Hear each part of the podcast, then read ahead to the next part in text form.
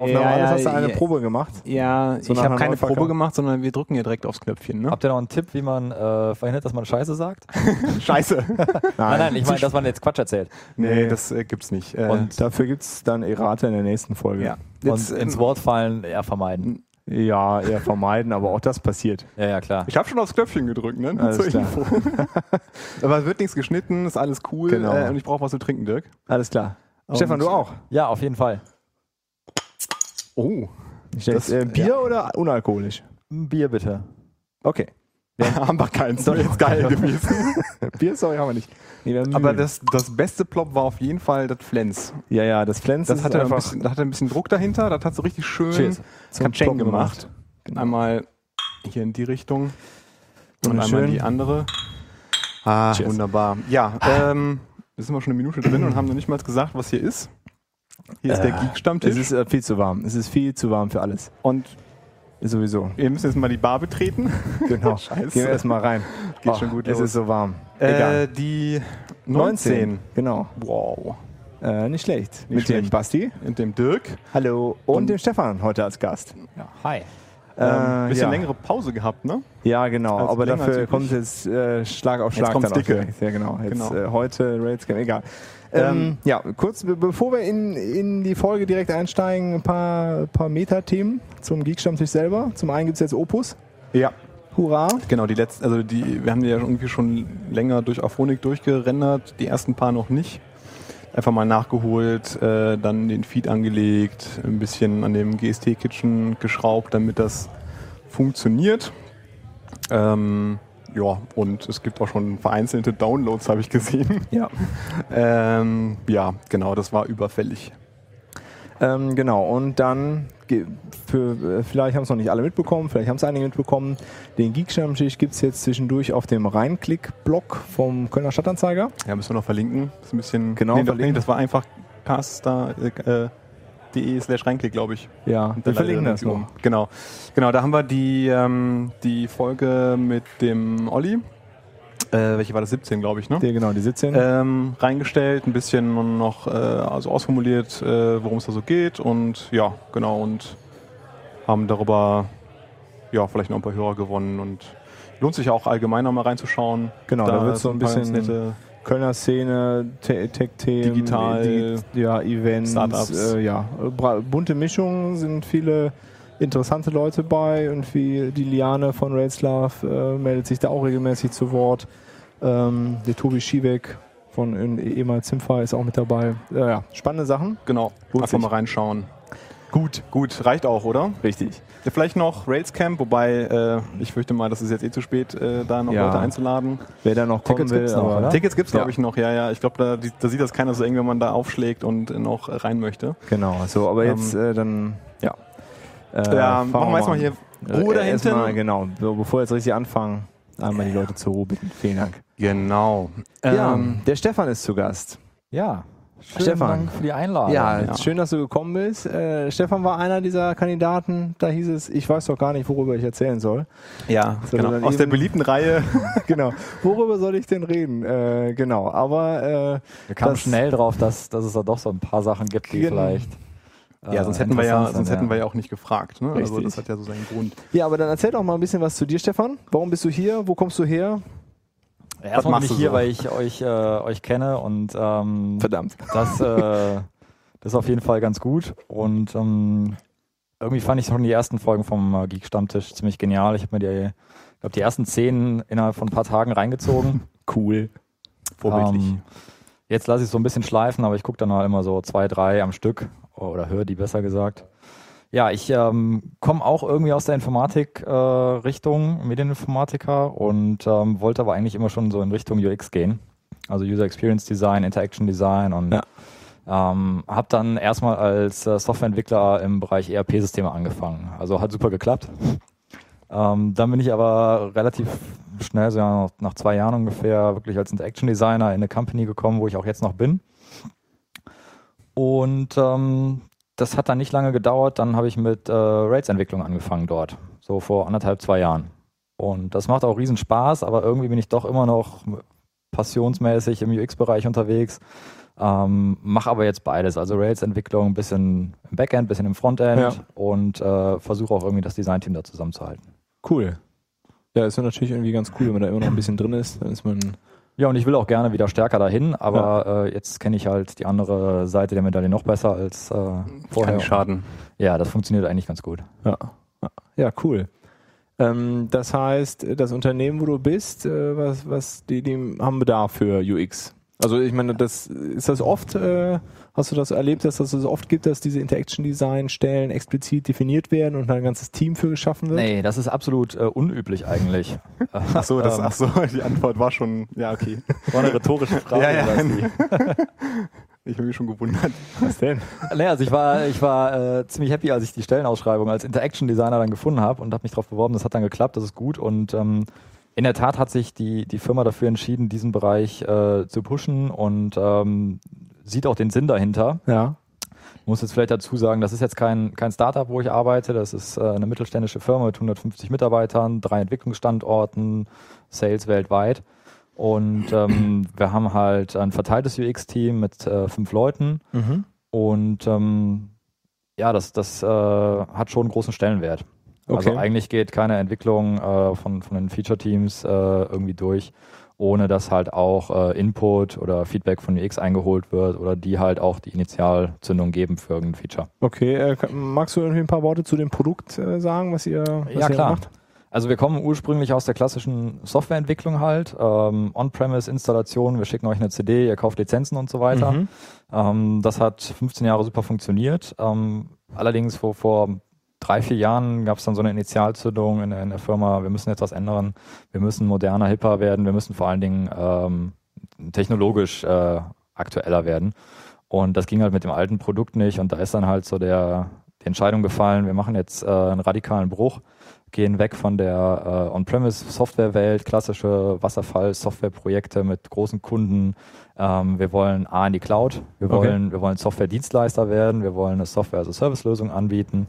Und ähm, das war so die Initialzündung, dass vor, vor drei Jahren gut äh, die, das ganze Ändern, was wir, was wir heute sicherlich ein bisschen im Detail besprechen, angefangen Mhm. hat. Was, was machen eure Kunden mit eurer Software? Also, du hast Ach so, nicht ja, gesagt, was das sorry. eigentlich ist. genau. Ähm, das Produkt ist eigentlich äh, Software für die, für die Personaleinsatzplanung, also Workforce Management, ähm, überwiegend im Bereich Callcenter, aber auch äh, ein bisschen im Bereich Retail.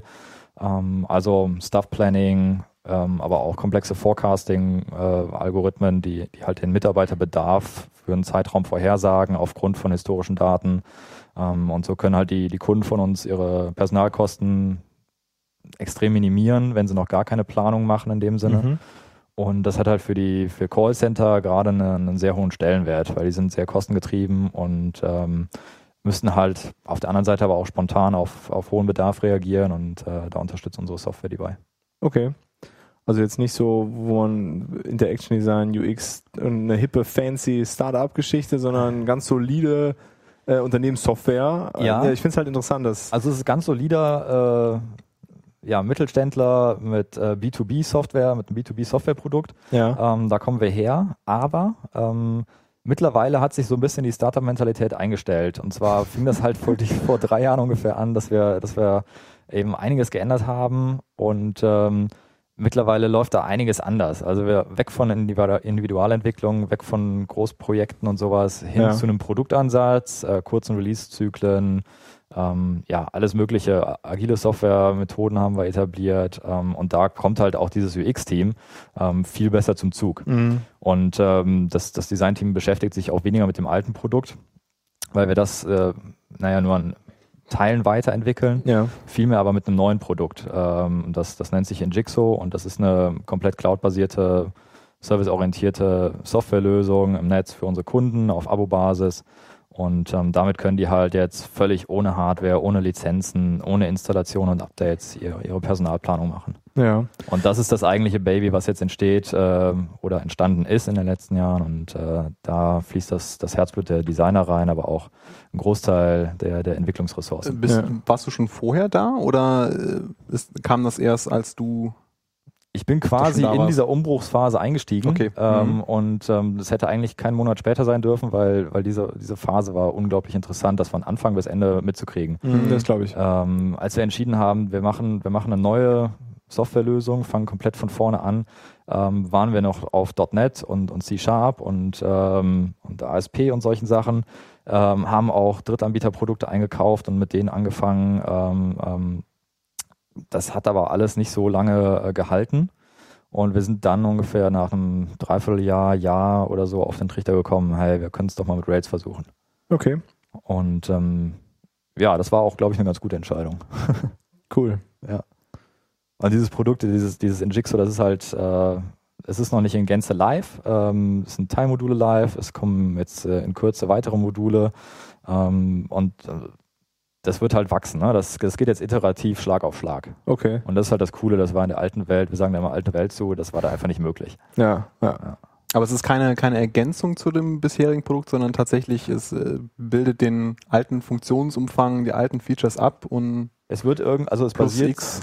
wir, wir, wir leben zurzeit in so einer äh, in so einer Mischwelt, wenn du so willst. Wir betreiben das alte Produkt weiter, weil das einfach noch so äh, komplex ist und, und so viel Funktionalität bietet, dass wir die in der kurzen Zeit gar nicht über eine Neuentwicklung äh, bereitstellen können. Das ist aber okay, weil wir es äh, geschafft haben, die alte Lösung weiter zu betreiben und parallel dazu ähm, Schritt für Schritt die, die neue Lösung hochzuziehen. Und ähm, dazu mussten wir halt die alte Lösung erstmal in die Cloud bringen. Und, und das war schon eine der großen Herausforderungen. Das haben wir halt mittlerweile immer gemacht. Und Das heißt, die alte Lösung ist jetzt auch äh, ein Software as a Service in der Cloud. Sozusagen, genau. Okay. Die steht, also unsere Kunden können mehr oder weniger eine alte On-Premise-Installation von uns bekommen mit Consulting und einem Initial Initialisierungsprojekt und so weiter. Ähm, können das Ganze aber auch als, als Hosted Solution, wenn du so willst, ähm, abonnieren. Okay. Das geht auch, ja. Und wir werden aber jetzt Funktion, Funktion für Funktion, Modul für Modul durch das neue Produkt ersetzen und irgendwann können wir dann halt auch die ganze Architektur, äh, die alte Architektur ähm, quasi äh, abschalten, wenn du so willst, in der Cloud und haben halt nur noch eine reine auf die Cloud optimierte Lösung. Und die ganzen Bestandskunden werden dann halt auf das neue Produkt umgezogen. ne? Genau, Ja. es gibt Migrationsprogramme und ähm, Angebote für unsere Kunden, die neue Features schon äh, früh testen wollen, nutzen wollen. Die Mhm. können dann sehr schnell wechseln.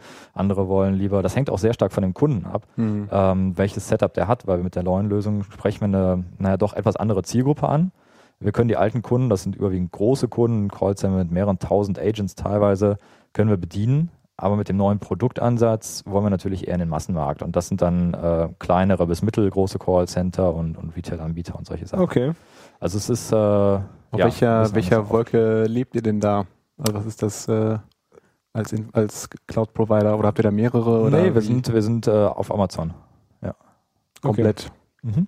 Also das heißt mit äh, Windows-Server für das bisherige System, wenn ich es jetzt richtig Genau, verstanden richtig, habe. ja. Und vermutlich dann was Richtiges äh, für den Server äh, Sozusagen. für die genau. neue Umgebung. Ja, ja, aber es ist, wie schon gesagt, so eine Mischwelt, in der wir gerade leben und das macht es halt auch gerade so, so ultra spannend. Es ist halt nicht einfach eine neue Rails-App, die wir deployen und Mhm. hochziehen von Anfang an, sondern wir müssen halt äh, gucken, dass wir unseren bestehenden Service beibehalten, ähm, unseren Kunden das Altsystem bereitstellen und die ihre Arbeit machen können und zusätzlich halt mit der neuen Software äh, alte Dinge ablösen. Gibt es denn, aber äh, gibt es jetzt eine direkte Verbindung auch? Oder ist das wirklich so, du entscheidest dich für das neue Si- oder man wird sich dann für das neue System entscheiden und die Daten werden rüber migriert und dann ähm, oder kommt man von dem Das ist alten eine ins neue? Möglichkeit. Du kannst aber auch, ähm, also unsere alten oder Bestandskunden, die die On-Premise-Lösung nutzen, können auch zusätzliche Dienste aus der Cloud äh, jetzt schon und auch künftig dann äh, vermehrt nutzen. Das heißt äh, zum Beispiel das angesprochene Forecasting-Tool ähm, mit den Algorithmen, das funktioniert in der Cloud viel besser. Das ist ein neuer Algorithmus, der ist sehr viel effizienter, der benötigt wesentlich weniger manuellen Input.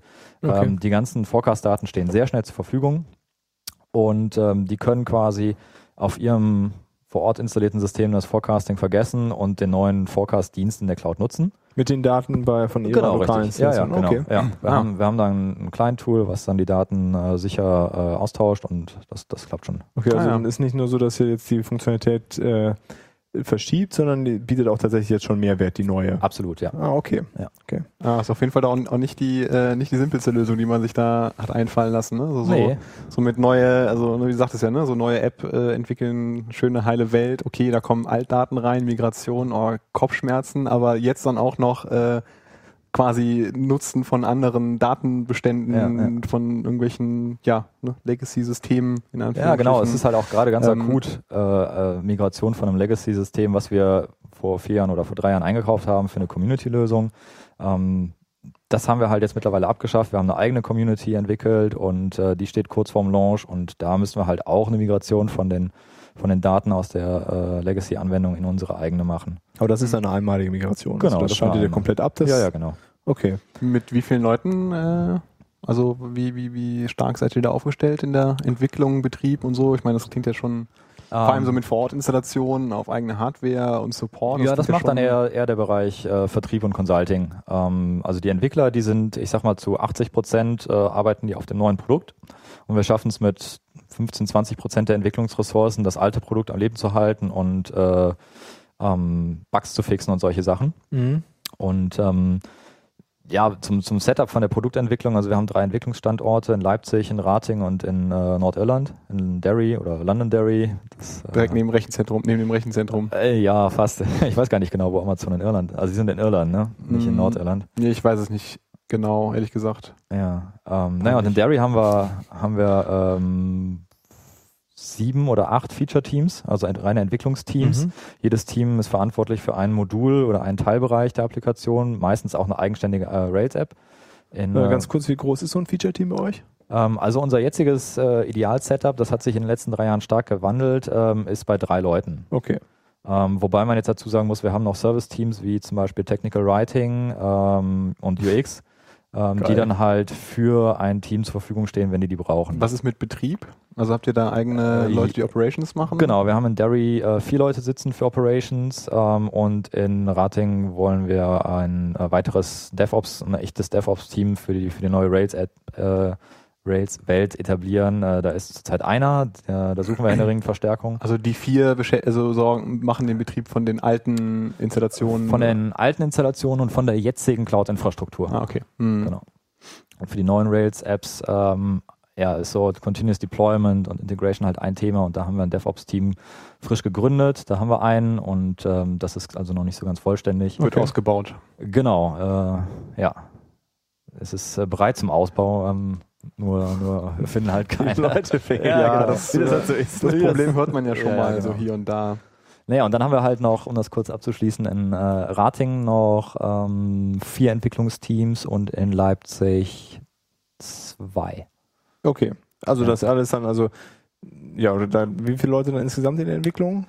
Ähm, ich habe es nicht im Kopf, die genaue Irgendwie Zahl, aber so sind- 50, 60. Ja, ne? Wenn es 50, 60 in der Produktentwicklung, genau. Okay. okay. Ja. Wenn man alles drumherum mit dazu zählt. Äh, genau. Cool. Ja, das, das klingt ja jetzt schon ziemlich krass, ne? Also mal irgendwie aus so einer äh, Installations-Vor-Ort-Welt in C-Sharp hin zu Cloud-basiert Rails. Ja, also ich wollte gerade sagen, so von so, Ja. äh, so die, von dem dunklen Zeitalter hin zum Märchenbuch, äh, Ja. irgendwie so von der Ja gut, das Von ist der- jetzt der krasse Gegensatz, ne, wenn du vor vier Jahren auf unsere Firma oder vor fünf Jahren auf die Firma geguckt hast und wenn du jetzt drauf guckst. Aber wir haben halt diese Transformation, äh, ja, vielleicht schon ziemlich radikal gemacht. was war da der Auslöser? Ja, genau, das wäre das wär eigentlich so die erste Frage, die mich auch interessiert. Also oder die Motivation dahinter? Ich meine, es ist ja schon sehr radikal. Und, Genau, also äh, einer der Auslöser war, das alte Produkt war technologisch nicht mehr wirklich erweiterbar, wartbar. Das war, das ist sehr gewachsen über 15 Jahre und ähm, wie das halt mit so einer Software ist. Eigentlich war es ein Softwareprodukt, aber es war trotzdem getrieben durch Großkundenprojekte. Und äh, da sind halt Spezifikationsanforderungen und sowas, ne, wie man das Mhm. früher genacht, genannt hat und gemacht hat, in das Produkt eingeflossen.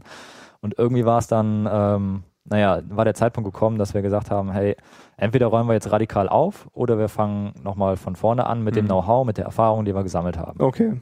Das war der erste Switch oder der erste Auslöser. Der zweite war, dass wir halt ähm, von Anfang an, oder auch, was heißt von Anfang an, vor vier, fünf Jahren schon von der Cloud überzeugt waren und von den Möglichkeiten, die sich da für uns ergeben können. Weil diese ganzen Synergieeffekte, die du von einer Multitenant-Applikation in der Cloud ähm, eben hast, die, die kann man f- gerade für diesen Bereich Forecasting und Datenauswertung und sowas natürlich benutzen Mhm. um den Kunden eine bessere Qualität der Daten zu ermöglichen. Ähm, sei es Anrufe oder, oder eben äh, Mitarbeiterbedarf oder sowas. Ne? Also tatsächlich auch mal ein Anwendungsfall, wo man echt einen Mehrwert aus der Cloud zieht und nicht nur, weil es fancy ist. genau. Nee, nee, absolut. Also da können wir halt wirklich Mehrwert rausziehen. Ähm, einmal, einmal bessere Daten, besseres Datenverständnis, bessere Ja. Algorithmen, aber halt auch die Skalierbarkeit. Ne? Ähm, äh, die ist halt einfach da. Ja. Und ähm, das macht das Ganze halt sehr viel interessanter. Das war eigentlich so der zweite ausschlaggebende Punkt. Und ähm, dann haben wir halt angefangen und wir haben halt nicht direkt diesen Technologie-Switch mitgemacht äh, oder mit, mit eingeschoben. Wir waren halt zuerst, sind wir in dieser Microsoft-Welt geblieben und haben dann da so ein paar Prototypen entwickelt und äh, überlegt und konzipiert und so weiter. Und dann haben wir halt schnell gemerkt, das ist irgendwie alles nicht so das Wahre. Dann kam die Idee, die Technologie zu switchen. Ähm, ziemlich zeitgleich kam die Idee, den Entwicklungsansatz zu wechseln, von Wasserfall und Spezifikationsphasen und so weiter hin zu agiler Softwareentwicklung. Ich meine, wenn, wenn man schon mal aufreißt, dann Ja, äh, genau. da kann man auch alles machen. ne? Äh, das war aber nicht alles, sondern wir haben auch das komplette Management und die Hierarchien in der Produktentwicklung über den Haufen geschmissen. okay. Und ähm, äh, ja, da das- braucht man auf jeden Fall eine sehr starke Stimme an der Spitze, oder? Also ja, das hat, äh, das, das, das gab es oder das gibt es. Das hat aber auch gut geklappt oder hm, gerade deswegen gut geklappt, weil, weil die Geschäftsführung auch völlig dahinter stand und äh, das selbst angetrieben hat äh, und auch mittlerweile selbst mitmacht. Also äh, bei uns in der Produktentwicklung entwickelt jeder vom ehemaligen Produktmanager und äh, QA-Ingenieur bis hin zum CEO. hm. Okay. Und ähm, wir entwickeln alle, wir, wir diskutieren alle miteinander, wir machen zusammen die Review-Sessions und ähm, das klappt echt gut. habt ihr da Leute verloren auf dem Weg von Ähm. .NET, heile Windows-Welt? Naja, es ist jetzt schwierig zu sagen. Also natürlich sind in den drei Jahren Leute gegangen. Es sind viele Leute dazugekommen. Es ist jetzt die Frage, kann man das irgendwie messen, wie viele Leute gegangen sind, äh, weil wir so viel geändert haben? Also Oder ich- war das normale Fluktuation? Ich meine, Ich wenn würde man, sagen, es ich, ist- ich meine, wenn man schon so 50, also in die Richtung äh, 50 plus Leute hat, dann bleibt das wohl nicht aus, dass dann äh, einige sagen, oh nee, da habe ich jetzt keinen Bock drauf. Äh, Ja, also es sind auf jeden Fall, ich würde sagen, mehr Leute äh, gegangen, als die normale Fluktuation in so einem Unternehmen äh, es, es Ja. mit sich gebracht hätte. Mhm. Das schon. Ähm, aber also man muss natürlich auch für diese, für diese Welt geboren worden sein irgendwie. Also das ist ja so eine Mentalitätsfrage Ja. äh, mit dem ganzen agilen und dynamischen und oh, ich schmeiß jetzt einfach mal zwei Monate Arbeit weg, weil der Code scheiße ist und mittlerweile kann ich es besser. ja. Ähm, das ist eine Mentalitätsfrage, da muss man hinterstehen und äh, mittlerweile ist es in der Tat, das hatte ich eben schon mal angedeutet, so ein bisschen Startup-Mentalität in der Produktentwicklung. Also es ist äh, eben sehr, sehr flach und sehr dynamisch, sehr spontan teilweise und äh, ganz anders, als man es äh, vor ein paar Jahren äh, gesehen hätte. Also im Grunde das, was sich äh, oder wo viele Startups ja mit zu kämpfen haben, dass sie ihr ihren dieses Startup-Feeling und diese, diese Lockerheit verlieren und sie versuchen ja irgendwie das, das sich zu erhalten, wenn sie größer werden. Ihr habt im Grunde genau das geschafft. Ihr wart vorher eben nicht diese, dieses lockere, dynamische und aufgeschlossene. Äh, habt ihr jetzt halt eingeführt, ne? Ganz interessant eigentlich. So die Startups, die, die, die wissen nicht, wie sie es erhalten sollen. Es Und klingt ihr so ein geht's- bisschen nach verkehrter Welt vielleicht, aber ich kann jetzt Ich finde es eigentlich noch nicht mal nach verkehrter Welt, weil ähm, anders, als man es typischerweise ich, hört. Genau, also anders als typischerweise, aber eigentlich ist es bezeichnend, weil so, so, ein, so ein solider Mittelständler, der hat halt auch überhaupt die, die Kapazitäten, das zu machen. Ne? Ja, es, ja, ich also ich wollte gerade sagen, es fehlen ja so ein paar Merkmale, die ein Startup ja so auszeichnen, ne? so wie mit einem Kundenstamm, mit Cashflow Ja, aber das ist ja und trotzdem, sowas. versuchen Startups, ja, die wachsen dann und dann auf einmal, ach, jetzt sind wir ja groß, müssen wir maintain und Zeug Ja. und jetzt haben wir viele Leute. Wie kriegen wir denn dieses Feeling vom Anfang noch? Heutzutage ist ja alles Startup, was irgendwie im Internet was macht und Ja, ja, äh, das stimmt, vor das stimmt. weniger als zehn Jahren gestartet Ähm, ist. So. ich ich will aber nochmal ganz kurz eben auf diese, diese drei Punkte, die du genannt hattest, also Entwicklung, also Technologie geändert, Entwicklungsprozess geändert und Hierarchien geändert. Äh, also dieses Hierarchien ändern ist, glaube ich, das, also wenn ihr das nicht gemacht hättet, könnte ich mir vorstellen, dass es sehr viel schwieriger geworden ist, weil den Prozess ändern und die Hierarchien nicht mit ändern, Ja. das passt, glaube ich, nicht. Das glaube ich Und auch. Da waren Leute, die haben drüber nachgedacht, habe ich das Gefühl. Weil, also das ist so, ne, der andere Entwicklungsprozess bedingt halt andere Hierarchien. Genau, richtig. Es ist nämlich so, wenn du, wenn du die äh, zig Hierarchiestufen und Verantwortlichkeiten äh, beibehalten hättest, dann hätte äh, nicht jeder Mitarbeiter sich für das Produkt verantwortlich gefühlt, sondern vielleicht nur fürs, für die Qualitätssicherung oder aber für die Spezifikation oder weiß ich nicht was oder für die Entscheidung seiner Mitarbeiter. Und ähm, dieses, dieses Verantwortungsbewusstsein jetzt für das Produkt ist, glaube ich, sehr wichtig. Die Ja. Entscheidungswege sind kürzere und äh, beziehungsweise fast nicht mehr existent. Es wird einfach dann entschieden und gemacht. Und ich glaube, das, das, das ist notwendig für, für Ja. agile Softwareentwicklung. Das Ja, ist ich- übrigens das, was Olli in, ne, in Episode 17 gesagt hat. Ne? Also dieses, das muss halt wegfallen. Also er hat Ja, das, halt, habe ich gehört. Das fand ich, das fand ich sehr bezeichnend. auf Genau, jeden Fall. dieses Verantwortung und die Leute müssen halt einfach Verantwortung übernehmen. Und Aber es müssen hat- dem, ist natürlich auch ultra geil, dass du halt dann äh, sehr viele Leute schon da hast, die äh, halt das Geschäft halt schon sehr gut kennen, ne, weil man hat ja auch jahrelang äh, schon drin gearbeitet. Es ist jetzt nicht, nicht wie bei einem Startup, dass man ja von null quasi anfängt, so das Ja. erstmal kennenzulernen, was, womit man denn eigentlich noch mal Geld verdienen möchte. Klar, wir haben natürlich eine, Man eine kennt das enorme halt schon, Sicherheit ne? im, im Hintergrund gehabt. wir genau, haben, es ist schon. wir haben die Einnahmen gehabt, wir haben den Umsatz gehabt, wir haben den Kundenstamm gehabt, wir haben das, das, das Fachwissen, das Domainwissen gehabt, Mhm. wie muss so ein Produkt aussehen. Wir wissen relativ genau, wo wir hinwollen. Wir haben unsere, unsere Innovationen, die wir in das neue Produkt einbringen wollen. Aber auf der anderen Seite, keiner hat bei uns Erfahrung in der Rails-Entwicklung gehabt. Wir wussten nicht, was, äh, was DevOps heißt oder was Continuous Deployment heißt, automatisiertes Testen. Wir sind vor die Cloud. ja, die Cloud, genau. Das war auch ein sehr abstraktes Ding damals. ähm, äh, allein, allein die Tatsache, dass wir jetzt ähm, Test als, als Code schreiben ansehen. Ne? Also Testen ist für uns äh, Code entwickeln, der gehört zum Produkt, der ist Bestandteil der Software. Mhm. Ähm, das hat einfach schon Umdenken erfordert. Ja, und dazu dann halt wahrscheinlich hat sich auch keiner mit agiler Softwareentwicklung ausgekannt. Richtig, genau. Das Ja. kommt dann auch noch dazu. Also wir haben natürlich angefangen, ja, wie steht denn Scrum im Lehrbuch? Wir haben Ja, Scrum klar. Master äh, Trainings gemacht ähm, und so weiter. Haben das ausprobiert und eingeführt und äh, hatten natürlich unsere Probleme und äh, was machen wir jetzt? Ich würde es einfach ja agile Softwareentwicklung nennen, aber es ist kein Scrum mehr. Es ist jetzt irgendwas dazwischen. Manche Teams arbeiten ein bisschen mehr wie Kanban, manche ein bisschen mehr Scrum. Scrum Butt. Scrumbad, genau. Ja, aber auch es nicht. Also es ist auch keine reine Mischung aus Scrum und Kanban. Es ist Ja. auch ein Ding da, dazwischen. Also noch ja, mal das irgendwas. ist aber eigentlich ja typisch, ne? dass äh, Genau. viele ähm, ist, glaub Unternehmen, ich- die es erfolgreich dann am Ende einsetzen, ist es glaub, nicht das das, was im Ich glaube, Lehrbuch das ist steht. wahrscheinlich der Normalfall. Ja, ich glaube, das ist auch das Einzige, was Weil, funktioniert. äh, weil- Ich glaube, also- du musst dahin gehen. Ja, genau, Scrum, genau. wie es im Lehrbuch steht, kann nur ein, für jemanden sein, der sich noch gar nicht damit auskennt, der es einfach mal zur macht. Orientierung. Zur Orientierung, der probiert es aus und wird dann feststellen, hey, unser Setup erfordert aber die und die Anpassung. Genau, weil bei all diesen agilen Methoden steht halt Individualität im Vordergrund ja. und das würde dem ja widersprechen, wenn am Genau. Ende alle dasselbe machen, dann ist ja die Individualität wieder äh, weg. Ja, ähm, dann lass uns doch mal erstmal auf, keine Ahnung, Ich, das, Egal, es gibt so Prozesse, viele geile technisch, Sachen da äh, drin. aber irgendwo so in, so in die Probleme und Herausforderungen, wie ihr die dann gelöst habt, das, äh, das wären. Lass mal mit dem Technischen anfangen. Mit dem Also- Technischen. Ihr habt dann äh, irgendwann festgestellt, C-Sharp äh, doch doof, passt nicht. War das äh, mehr, weil es nicht in, in der Cloud gepasst hat oder weil ihr nicht schnell genug damit entwickeln konntet? Also die Entscheidungen, die da äh, gefallen sind, das, da war ich halt sehr neu in der Firma. Mhm. Das kann ich jetzt vielleicht nicht im so, so im Detail so richtig wiedergeben, aber ein Teil war halt die Schwerfälligkeit. Und Okay. ähm, die Tatsache, dass zum Beispiel die, äh, die, das automatisierte Testen von, von den Applikationen, wie wir sie damals geschrieben haben, nahezu unmöglich war. Das waren keine integrativen Ansätze. Okay. Und ähm, das, das war ein Punkt. Dann gab es immer das Problem, das ist halt nicht Open Source. Du musst halt für alles bezahlen, was du irgendwie zukaufst oder Mhm. was du irgendwie brauchst. Ähm, sei es irgendwie eine, eine UI-Pattern-Library für ASP.NET, sei es irgendwie ein, äh, ein User-Management-System. Wir haben halt auch am Anfang nicht gesagt, wir entwickeln jetzt alles selber, sondern zum Beispiel fürs User- und Tenant-Man- Tenant-Management haben wir, haben wir ein Produkt eingekauft.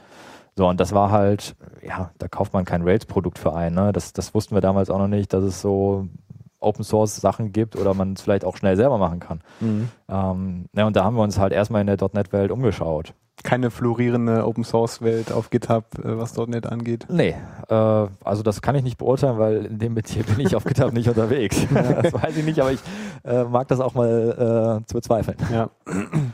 Okay, also dann war irgendwann, und wie, wie ist dann die Entscheidung für Rails gefallen? Naja, das finde ich auch.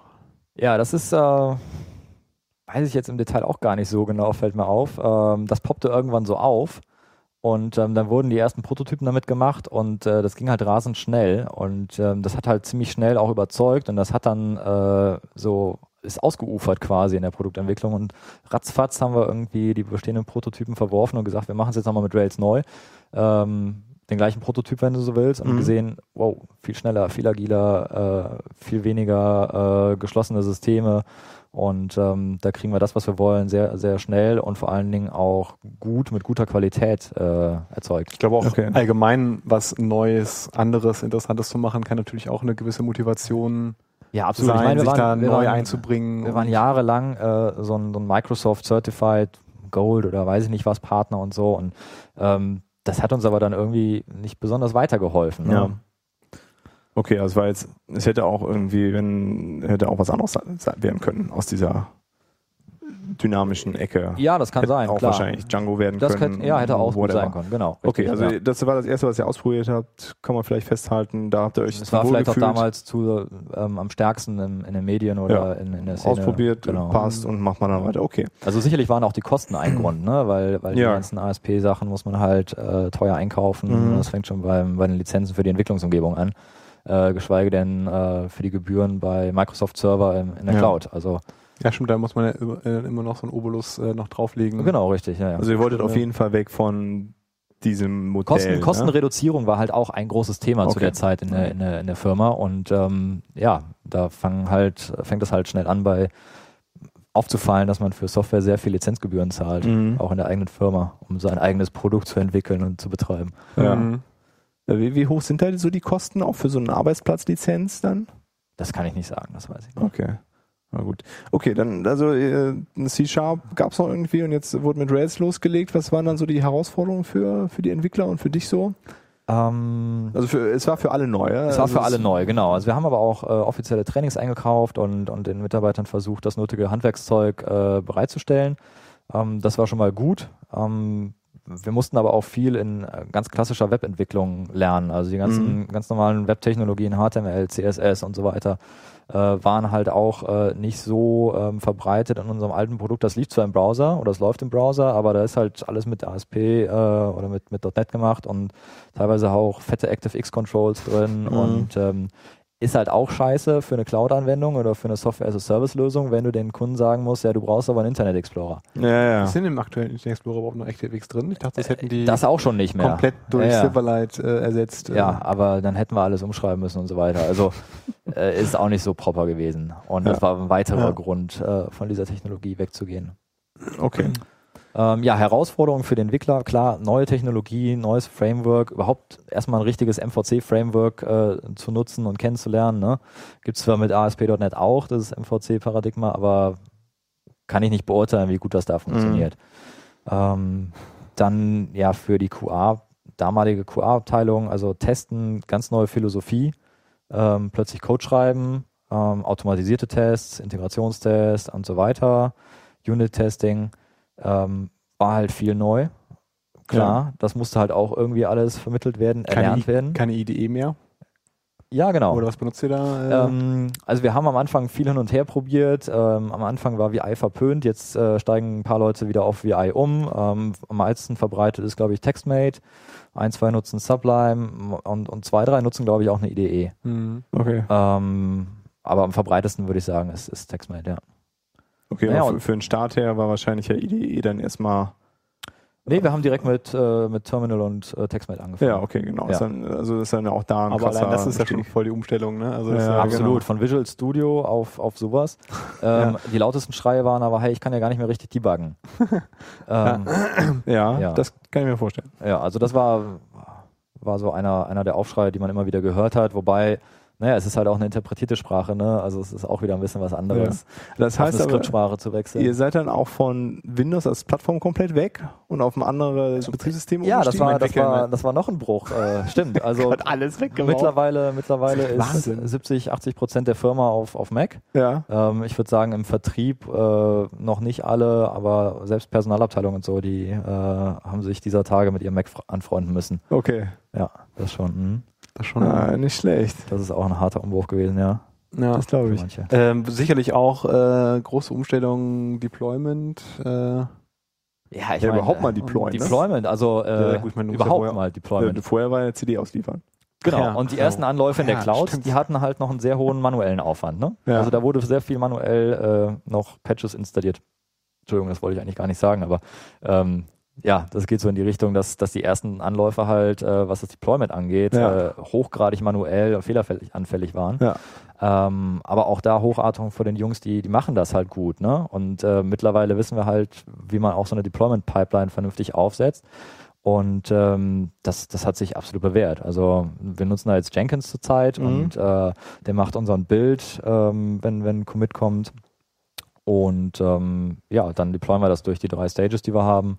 Das geht schon ganz gut. was ist so ähm, Infrastruktur, Automatisierung? Weil ich meine, wenn Chef nutzen wir? Genau, also wenn, ich Ja. meine, ich meine, die Cloud macht ja äh, eigentlich ja nur dann Sinn, wenn man halt auch wirklich äh, ja die dynamischen äh, Ressourcen tatsächlich auch irgendwie nutzen kann. Ne? Also irgendwie Ja, viel wir- automatisieren. Genau, wir provisionieren die, die Server und ganzen Maschinen mit Chef. Und ähm, ja, also wir haben jetzt kein, kein automatisches Provisionieren, äh, was, was, was regelmäßig läuft, wenn ich da richtig informiert bin, sondern machen das halt nach Bedarf, weil Mhm. so viel ändert sich zurzeit an, an unserer Infrastruktur nicht. Benutzt ihr dann noch äh, weitere Cloud-Services oder seid ihr da ausschließlich auf E Ähm, EC2? Ja, also f- EC2, klar, S3-Buckets haben wir, haben wir im Einsatz, ähm, CloudFront, ähm, aber ansonsten, Datenbank und so alles. das läuft über, über Amazon auch, ja. also RDS heißt das ja, glaube ich, ne? Genau, ja, RDS, Okay. genau. ja. Relational Data. Genau, Storage. da haben wir. Aha, okay. Moment, ich weiß gar nicht, ob wir einen RDS-Dienst nutzen oder ob wir unseren eigenen Postgres, unser eigenes Postgres-Cluster RDS haben. ist ja MySQL. ja, genau, nee, wir nutzen Postgres. Hm. Okay, Ähm, also habt ihr wahrscheinlich das- was eigenes da. Ja. Selber. Das haben wir Äh, selbst aufgesetzt. DNS und so über und Load Balancer über äh, Ja, unser Load OS. Balancer ist ein Nginx Oh, okay. und ähm, fungiert auch als, als Reverse Proxy. Und ähm, ja, also da bin ich jetzt nicht ganz so tief drin. Okay, aber- ja, weil ja, das, das ist war halt so- immer spannend, wie viel dann von den ganzen Diensten, die Amazon anbietet, von den Myriaden. äh, Ja, also wir dann nutzen genutzt schon den, werden. den ELB von Amazon, ja. Okay. Ah, okay. ja. Den haben wir da vorhängen, genau. Ja, Den- also es es macht halt, macht halt in der Regel, also ich meine, das ich wiederhole mich da ja auch, äh, aber Sebastian Äh, predigt das immer. ja, ja, das, weil es gibt halt voll viele, die sagen, oh Gott, das ist voll teuer. Und dann, wenn du dich dann näher mit denen unterhältst, dann stellst du halt fest, die benutzen halt ausschließlich EC2, ja, benutzen halt nichts drumherum, ähm, automatisieren dann auch nicht, also nutzen im Prinzip gar nicht ja. ähm, gar nicht die äh, ja, Server per API äh, irg- irgendwie sich, äh, sich beschaffen.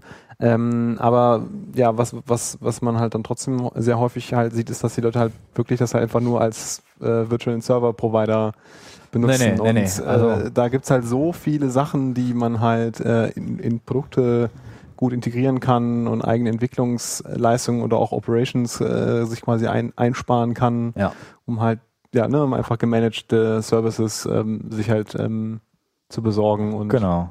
Also das, das, die Lernkurve, die hatten wir. Wir haben eben genauso angefangen, wie du es beschrieben hast. Äh, Wir haben uns das als, als Hosted Server quasi äh, gesucht und äh, benutzt und mittlerweile haben wir es aber doch recht stark automatisiert und äh, das ähm, alle Themen, die wir hier so ansprechen, wenn man dann sich die Frage stellen würde, ähm, uns sind wir fertig, dann würde ich sagen, fast. Aber es geht ja sowieso immer Ja, weiter. und man kann ja fertig immer noch autom automatisieren und, und verbessern und so. Wenn ihr jetzt sagen würdest, ihr seid fertig, ist ja auch dann kannst du den Laden ja zumachen. Genau, ne? das Ja. ist ja doof.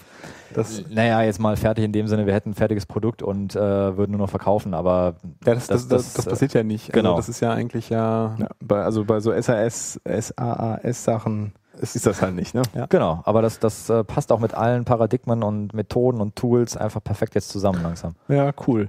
Also im Grunde, dass die, diese, diese Startschwierigkeit, oder Startschwierigkeit in Anführungszeichen, also dieses Neulernen habt ihr im- äh, zu einen mit, mit Trainings, hattest du gesagt, irgendwie abgefahren? Ja, mit Trainings und wir haben, glaube ich, in den letzten vier Jahren, weiß ich nicht, wie viele Bücher gekauft, ähm, ist einfach auch sie- viel, viel äh, selbst beibringen. Und äh, viel gefordert. weggeschmissen, hattest du ja gesagt. ne? Also ihr habt wirklich... Klar, also, natürlich. Wir haben Pro nicht nur Prototypen weggeschmissen, sondern auch Code, von dem wir dachten, der geht bald live, äh, haben wir weggeschmissen, weil wir gemerkt haben, hey, wir haben in den letzten drei Monaten daran entwickelt, aber haben dabei auch wieder so viel Neues gelernt Mhm. und das war einfach Grütze. schon geil. Und Ja. Und das Äh, muss ist man- wirklich beeindruckend, Das ist finde echt ich. beeindruckend. Also, okay, wir, wir, sind in, wir sind in der Cloud, in die Prozesse umgestellt, Management umgestellt. Ähm, worauf wollte ich jetzt hinaus? Den Prozess haben wir ja noch nicht Den umgestellt. Prozess haben wir noch nicht umgestellt. Nee, erstmal haben Ähm, wir Technologie umgestellt, wir sind genau. jetzt in der Cloud und ähm, Irgendwie sind alle Leute, haben gelernt, haben irgendwie gelernt, Code wegzuschmeißen, haben sich fortgebildet, haben Trainings bekommen. Das läuft. ja, und so inzwischen drin war dann halt der, der äh, Zeitpunkt, wo wir gesagt haben, wir müssen jetzt mal agile Softwareentwicklung ausprobieren. Und Okay. das ging Ah. eigentlich schon Ah. relativ früh los. mhm. äh, und mit dem ganzen äh, Technologie-Switch einher, dass wir gesagt haben, was ist denn dieses Scrum und agile Softwareentwicklung und so und warum schreiben wir überhaupt Spezifikationen, weil das, was da drin steht, wird eh nie entwickelt und äh, das, was rauskommt, ist auch gar nicht das, was der Kunde wollte. Also wo, wofür diesen ganzen Overhead? Okay. Und, ähm, Also die üblichen Fragen, die man sich dann halt zwischendurch ja, genau. in seinem Also Leben ich, stellt. ich weiß nicht, wie viele andere Leute sich auf der Welt diese Fragen gestellt haben, aber bestimmt einige und äh, wir, waren, wir waren welche davon. Ja, die Frage ist nicht, wie viel sich die gestellt haben, sondern wie viele es geschafft haben, sie irgendwie zu beantworten und eine Lösung zu finden. Und das Ja. habt ihr ja anscheinend gemacht. Also die, die häufigste Antwort war einfach, ähm, wir brauchen das nicht. Es geht auch, es geht auch ohne, weil oft ist einfach kein Mehrwert da gewesen oder sogar ein, ein Drawback, der, der äh, schnellere Release-Zyklen verhindert hat oder ein besseres Produkt verhindert hat, ähm, weil in irgendwelchen fetten, hunderte Seiten langen Spezifikationen halt äh, Sachen drin standen, die der Kunde wollte äh, und die wir dann halt irgendwie eingebaut haben, aber die dann doch gar nicht mehr benutzt wurden und alle anderen Kunden von unserem Produkt sowieso nie dran gedacht haben, Okay. das zu benutzen. Und ähm, naja, also ja, das, ist- das, ist- ich meine, das, das kannst du ja auch in einem, in einem Software as a Service eigentlich auch gar nicht mehr richtig machen, weil dadurch ja auch irgendwie so schnelles Reagieren und Time-to-Market-Sachen ja völlig unmöglich werden, ja, wenn du ja erstmal äh, hunderte Seiten Specs schreiben musst, die dann erstmal Absolut. jemand liest und dann hast du irgendwelche Changes und Ja. hin und her, bis du erstmal anfängst, überhaupt zu entwickeln. ja, aber was, Und was, was das jetzt ist ja- natürlich Das heißt, da ist wahrscheinlich, da sind wahrscheinlich schon drei Startups gestartet, die genau das Problem äh, viel besser lösen, so äh, Genau, ja. in der Richtung. Ja. Was nicht heißt, dass wir nicht auf unsere Kunden und auf den Markt hören. Also wir, wir machen natürlich auch äh, Analysen und, und äh, Research, was brauchen die Kunden, was, was können wir denen Gutes zur Hand geben und so weiter. Aber das versuchen wir halt jetzt nicht mehr individuell auf Kunden anzupassen, sondern halt für den Markt bereitzustellen. Mhm. Und äh, wir nehmen die Feature rein, die der Markt braucht. Und ähm, nicht mehr der eine aus 100 Kunden. Ne? Also es ist halt ein anderer Ansatz. Es ist halt jetzt ein echter Produktansatz. Okay, also mussten da im Grunde die Leute, die Produktentwicklung vorher gemacht haben, auch massiv umlernen. Ähm, Diese- ja, es wurde ja im Prinzip weniger Produktentwicklung vorher gemacht als projektbasierte Entwicklung. Okay, also, Also- musste also okay, alles klar. Also Ja. im Grunde dieser ganze Produktbereich musste erstmal Genau, eigentlich, Etabliert äh, werden. genau, eigentlich äh, muss man auch dazu sagen, dass wir ein Produktmanagement ähm, vor fünf Jahren oder so eingeführt haben, ähm, was mittlerweile mit integriert in den Feature-Teams ist und äh, Ah. irgendwie so einhergeht, was aber immer noch absolut notwendig ist und da ist. Ähm, und, und die sind halt auch mit dafür verantwortlich. Also jedes Feature-Team für sich muss für seinen App-Bereich äh, rauskriegen, was jetzt als nächstes das beste, benötigste äh, oder wichtigste Feature ist. okay. Aber gibt natürlich auch Unterstützung von Marktexperten, die sich da richtig gut auskennen in der, in der äh, Workforce-Management-Szene. krasse Szene. äh, okay, das, äh, was waren denn so die Punkte, vielleicht äh, irgendwelche, die besonders schwierig waren bei so einem Prozesswechsel und irgendwelche Dinge, wo, wo die Leute sehr schnell gesehen haben, dass das bringt uns Vorteile. Ähm, also ein Problem, an das ich mich erinnern, ganz gut erinnern kann, war, ähm, als wir Scrum nach Lehrbuch versucht haben einzuführen, ähm, der, der Product Owner, den gab es für unser Pro neues Pro Produkt nicht so wirklich, weil ähm, wir hatten innovative Features geplant, ähm, die konnten wir aber noch nicht mit irgendwelchen Kunden besprechen. Die mussten wir erstmal selber durchdringen und entwickeln und testen und, äh, und so weiter. Okay. Und da hat halt, äh, haben halt Kollegen aus der Firma den Product Owner gemimt und wir waren halt ein bisschen isoliert, was diese Entwicklung angeht in der Firma. Ähm, was das Feedback äh, ja, angeht, genau, oder? richtig. Ja, ja. Feedback ähm, nach den Sprints und so weiter. Mhm. Und ähm, da haben wir uns halt überwiegend auf, auf interne, internes Know-how, vorhandenes Know-how verlassen, aber auch auf die, auf das Bauchgefühl, dass die Innovation, die wir jetzt entwickeln, äh, dass die die richtige ist. Ähm, deswegen hat so dieses Product Owner, äh, Owner und, und, und Review-Gedönse nicht ganz so gut geklappt, aber wir- auch da haben wir mittlerweile ein, ein äh, ja, wir arbeiten mit zwei Wochen, zwei Wochen Sprints und da haben wir alle zwei Wochen haben wir ein Review-Meeting mit allen Feature-Teams. Ähm, Das da- machen alle, alle Teams synchron. ähm, nee, wir haben einen großen Konferenzcall und da sind eigentlich alle Teams und alle Entwickler äh, dabei, ähm, wenn jedes Team die Ergebnisse des Sprints vorstellt, sodass die Ja. Teams auch wissen, was die anderen Teams machen, weil wir halt auch viele Abhängigkeiten unter den Teams haben. Das meinte ich, ob die, ob alle Teams, äh, also ob der Sprint, Denselben Sprintrhythmus haben. genau, denselben. Denselben Sprintrhythmus, ja, und äh, es gibt ein großes äh, Review-Meeting für alle, für alle Teams. Okay. Ja. Und die Retrospektive macht dann jedes Team für sich selbst. Genau. Okay. Ähm, okay, und gab es irgendwas, was besonders gut geklappt hat, wo alle gesagt haben, oh geil, das ist ja cool, gut, dass wir das Ähm, jetzt machen? Keine Deadlines mehr. Abgesehen davon vielleicht. Ja, also wobei die Deadlines haben uns eine lange Zeit noch begleitet, weil wir halt auch natürlich das alte Produkt maintainen mussten Ja, ja, klar. und äh, immer wieder äh, vertragliche Pflichten aufgetaucht sind, ähm, die wir halt erfüllen müssen. Und, Huch. äh, Oh klar, aber, wenn das aber jetzt- da- ja. das ist halt wiederum der Aspekt, wir, wir sind eine etablierte Firma Ja. und kein Startup, äh, die losgelöst in einer isolierten Welt, in ihrer Startup-Welt loslegen und machen können, was sie wollen. Selbst die haben Deadlines. Genau, und dann Richtig, ist ja dann, genau. was was später ihnen auf die Füße fällt, die stellen dann so das Teil live ist, oh, jetzt müssen wir ja auch Sachen liefern. Ja. Also da habt ihr wahrscheinlich, würde ich jetzt behaupten, sogar einen Vorteil. Ja. Weil das schon so ein etablierter Markt war und äh, ihr Ja. hattet halt nicht so einen hohen Isolationsanteil. Also du hast zwar Ja. jetzt gesagt, das Produkt an sich, aber die Entwicklung ist halt nicht völlig losgelöst vom, von der Realität. Ne? Genau, das ist völlig richtig. Ja. Okay. Ja. Ähm, ja, aber es hat besonders gut geklappt. Also ich glaube, besonders gut geklappt kann man schon sagen, hat die, hat die Gesamttransformation. Dadurch, obwohl wir so viele Sachen auf einmal geändert haben und angepackt haben und an so vielen Schrauben gedreht haben, mhm. ähm, ich meine, wenn man jetzt hört, zwei, drei Jahre, sagen wir mal drei Jahre Transformationsphase, das klingt vielleicht lange, aber für so einen Haufen Entwickler, für so eine relativ große Produktentwicklungsabteilung ähm, mit den ganzen Aspekten ist das eigentlich ziemlich gut gelaufen. Also wir haben das Mhm. natürlich auch geplant und wir haben auch ge- überlegt, äh, wann haben wir so den Break-Even, wann haben wir so diese Transformation zu einem Cloud-Dienstleister, zu einer Cloud-Firma geschafft. Ähm, und äh, das haben wir völlig im Plan eingera- eingehalten. Also es hat erstaunlich gut geklappt. würde ich In sagen. Time and Budget. Ja, nee, wirklich. Ja, ja, das äh, klingt, klingt echt, äh, das klingt ist- echt beeindruckend. Also das, äh, Aber vielleicht nochmal jetzt nicht so, was insgesamt gut geklappt hat, sondern bei der Prozessumstellung. Gab es da so einzelne Aspekte der, des neuen Prozesses, wo, wo Leute gesagt haben, okay, da sehe ich den, den Mehrwert direkt? Ähm, Oder gab es überhaupt also, gar keine also Schmerzen? Zum Beispiel, äh, was, was natürlich absolut super ist und schlagbar ist, dass das direkte, schnelle Feedback und wenn es auch nur von Kollegen oder Marktexperten Mhm. aus der Firma ist oder Bestandskunden, man hat ein kleines Stück Software, was man innerhalb von wenigen Sprints entwickelt hat und kann das direkt raushauen und äh, sich Feedback einholen. Ja. Ne? Also das ist, das ist einfach von unschätzbarem Wert. Okay. Und wenn es doof ist, dann schmeißt du nur zwei oder drei Sprints weg. Ja, Und, genau. Und das ist halt auch ein unschätzbarer Wert. Ja, ja. Und keine drei Jahre Produktentwicklung. Ne? Ja. Im stillen Kämmerlein. Ja. Ne? Hm, Äh, wie war das so mit Retrospektiven? Wie, also das ist so meine Erfahrung auf jeden Fall. Das, das, hat, Coolste. das ist das Coolste, aber das ist halt auch gleichzeitig so, bam, auf einmal müssen Leute irgendwie miteinander reden. Wenn das jetzt vorher nicht so eine Kultur war, äh, habe ich das auf jeden Fall erlebt, dass das Aber schwierig die, ist. Die müssen doch nicht nur in der Retrospektive miteinander reden, sondern Ja, aber da geht's halt um Kritik äußern und so. ja sicherlich. Oh, Auf verschiedensten Ebenen Genau, theoretisch. richtig, genau. Ja. Also und da wie, wie müssen habt ihr wir, das bei euch erlebt? ich würde sagen, das haben wir vielleicht ein bisschen stiefmütterlich bisher behan behandelt, das Thema Retrospektiven in den Teams.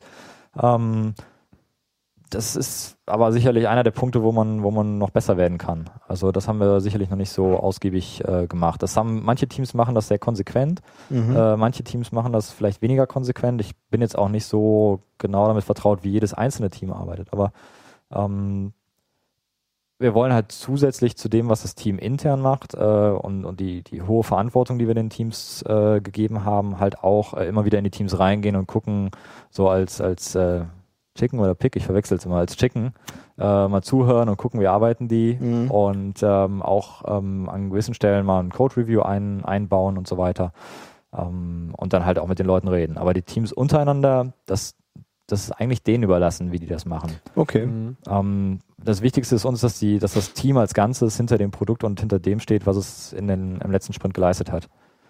Also das, das es geht nicht nur ums, um den Code, sondern auch darum, dass zum Beispiel äh, die, die Urlaube im Team gemanagt werden. Ne? Okay. Klingt total banal, aber das Team ist jetzt selber dafür verantwortlich, dass immer jemand aus dem Team da ist, ähm, der zum Beispiel einen, einen wichtigen Bug fixen kann Äh, Ja. und nicht alle gleichzeitig Urlaub haben. Okay, das heißt, die Teams sind auch ein Stück weit mit für den Betrieb ihrer Module verantwortlich. Ja, also wir haben jetzt, äh, wie, wie gesagt, noch nicht so viele neue Rails-Module live, aber sobald die live sind, müssen natürlich auch ähm, Bugfixes und sowas relativ schnell da sein. Mhm. Und ähm, das soll sogar so weit äh, gehen, dass die Teams selbst entscheiden, wann ein Feature in Production geht. Okay. Ähm, ist das, da fällt mir gerade ein, du sagtest, das sind ja Feature-Teams und nicht Mhm. irgendwie Komponenten oder so. ja, wir Teams nennen sie oder- Feature-Teams, aber eigentlich ist jedes Feature-Team für eine Komponente Okay, verantwortlich. okay, gut. Okay. Ja. Weil dann, äh, genau, dann ist nämlich Also halt- eine, dann, eine Rails-App, ein Modul. Ja, und weil so. mich hätte, also weil mi- mir stellt sich dann halt immer die Frage, da kommt jetzt ein Bug und dann musst du erstmal überlegen, äh, welches Feature-Team hat das denn eigentlich verbrochen, also welches Feature ist das denn, um das Ja. halt irgendwie, ne, also diese Zuweisung nee, wir irgendwie zu können machen, aber relativ das äh, Problem habt ihr natürlich nicht. weil, schnell äh, sagen, in welchem Software-Modul oder in welcher App der Fehler Okay. ist.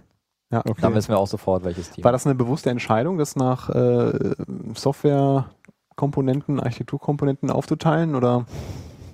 Ähm, ja, bewusst, aber auch ähm, nicht komplett freiwillig, würde ich sagen, weil wir haben halt diese, diese verteilten Standorte oder diese verteilte Entwicklung an drei Standorten äh, mit unterschiedlich vielen Mitarbeitern und ähm, Kommunikation äh, standortübergreifend ist halt sehr schwierig, die in einem agilen Setup so richtig zu etablieren. Ich meine, das geht, das machen auch viele. Aber für uns war das neu und äh, deswegen haben wir halt auch gesagt, wir äh, machen relativ eigenständige Module äh, pro Team Mhm. und ähm, die dann auch pro Standort. Und wir haben es mittlerweile sogar so weit äh, optimiert, würde ich sagen, dass wir ähm, Module, die thematisch miteinander zusammenwirken und Abhängigkeiten über eine API haben oder sonst irgendwas, dass die sogar an einem Standort sind. Okay. Also Mhm. den heiligen Gral Remote-Zeug habt ihr dann erstmal außen vor gelassen. Das hat euch dann nicht so Ja, richtig also angetan. Remote Teams haben wir genau eins und das ist das UX-Team. Wir Okay. haben an jedem Standort ein oder zwei äh, UX-Designer und äh, die arbeiten eigentlich auch wie ein agiles Feature-Team oder wie ein agiles Team. Ähm, die haben auch ihr eigenes Backlog. Ähm, da sind allerdings nur äh, Backlog-Items drin, die die machen, wenn sie nicht gerade äh, ein anderes Feature-Team unterstützen. Das heißt, äh, die haben nicht volle zwei Wochen für ihr Backlog, sondern ähm, ich sag mal 20 Prozent der Zeit oder so arbeiten die an ihrem eigenen Backlog.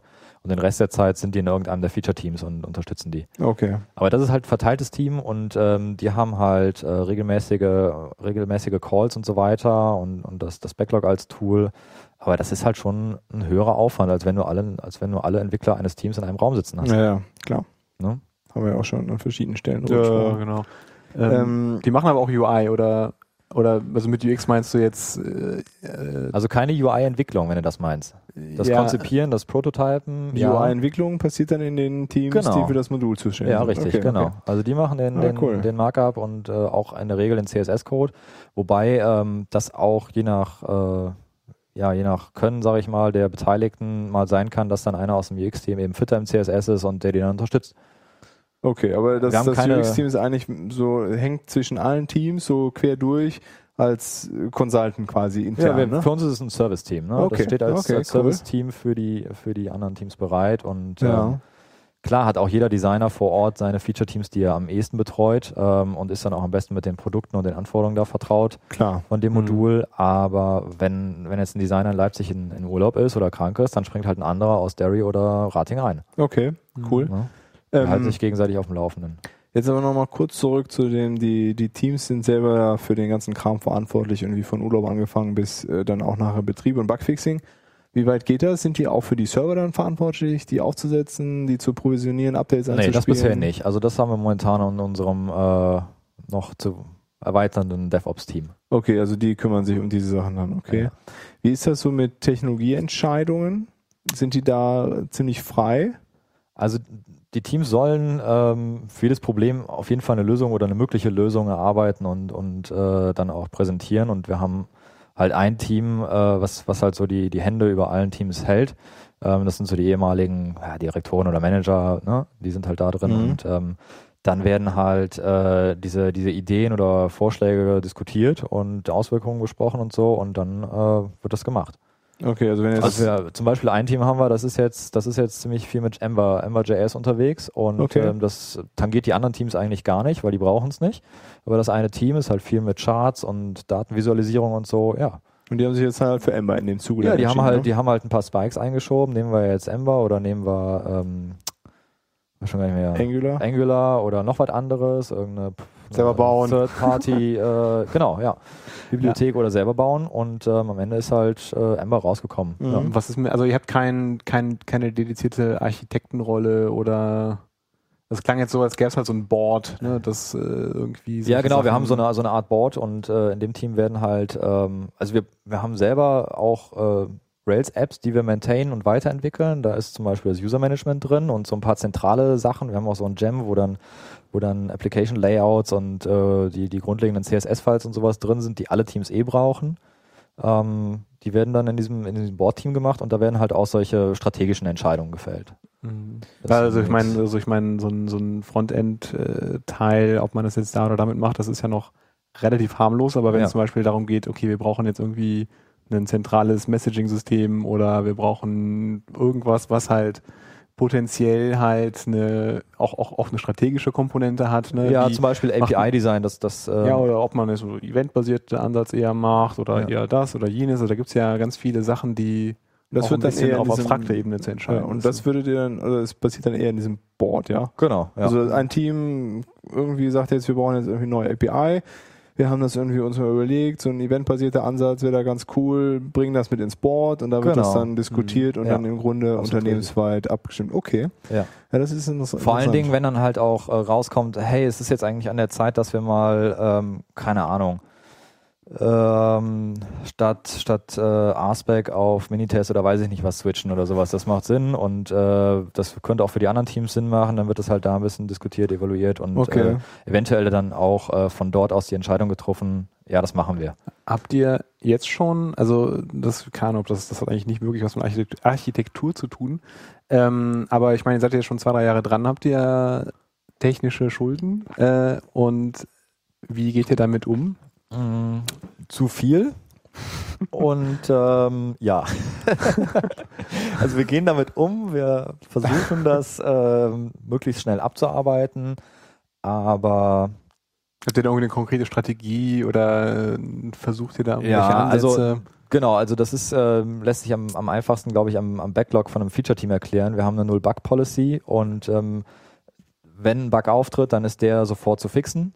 Ähm, wenn Technical Debt äh, entdeckt wird, dann ähm, ist das auch äh, nach den Bugs zu fixen. Ähm, spätestens aber im nächsten Sprint eigentlich und erst dann kommen User Stories oder neue Feature.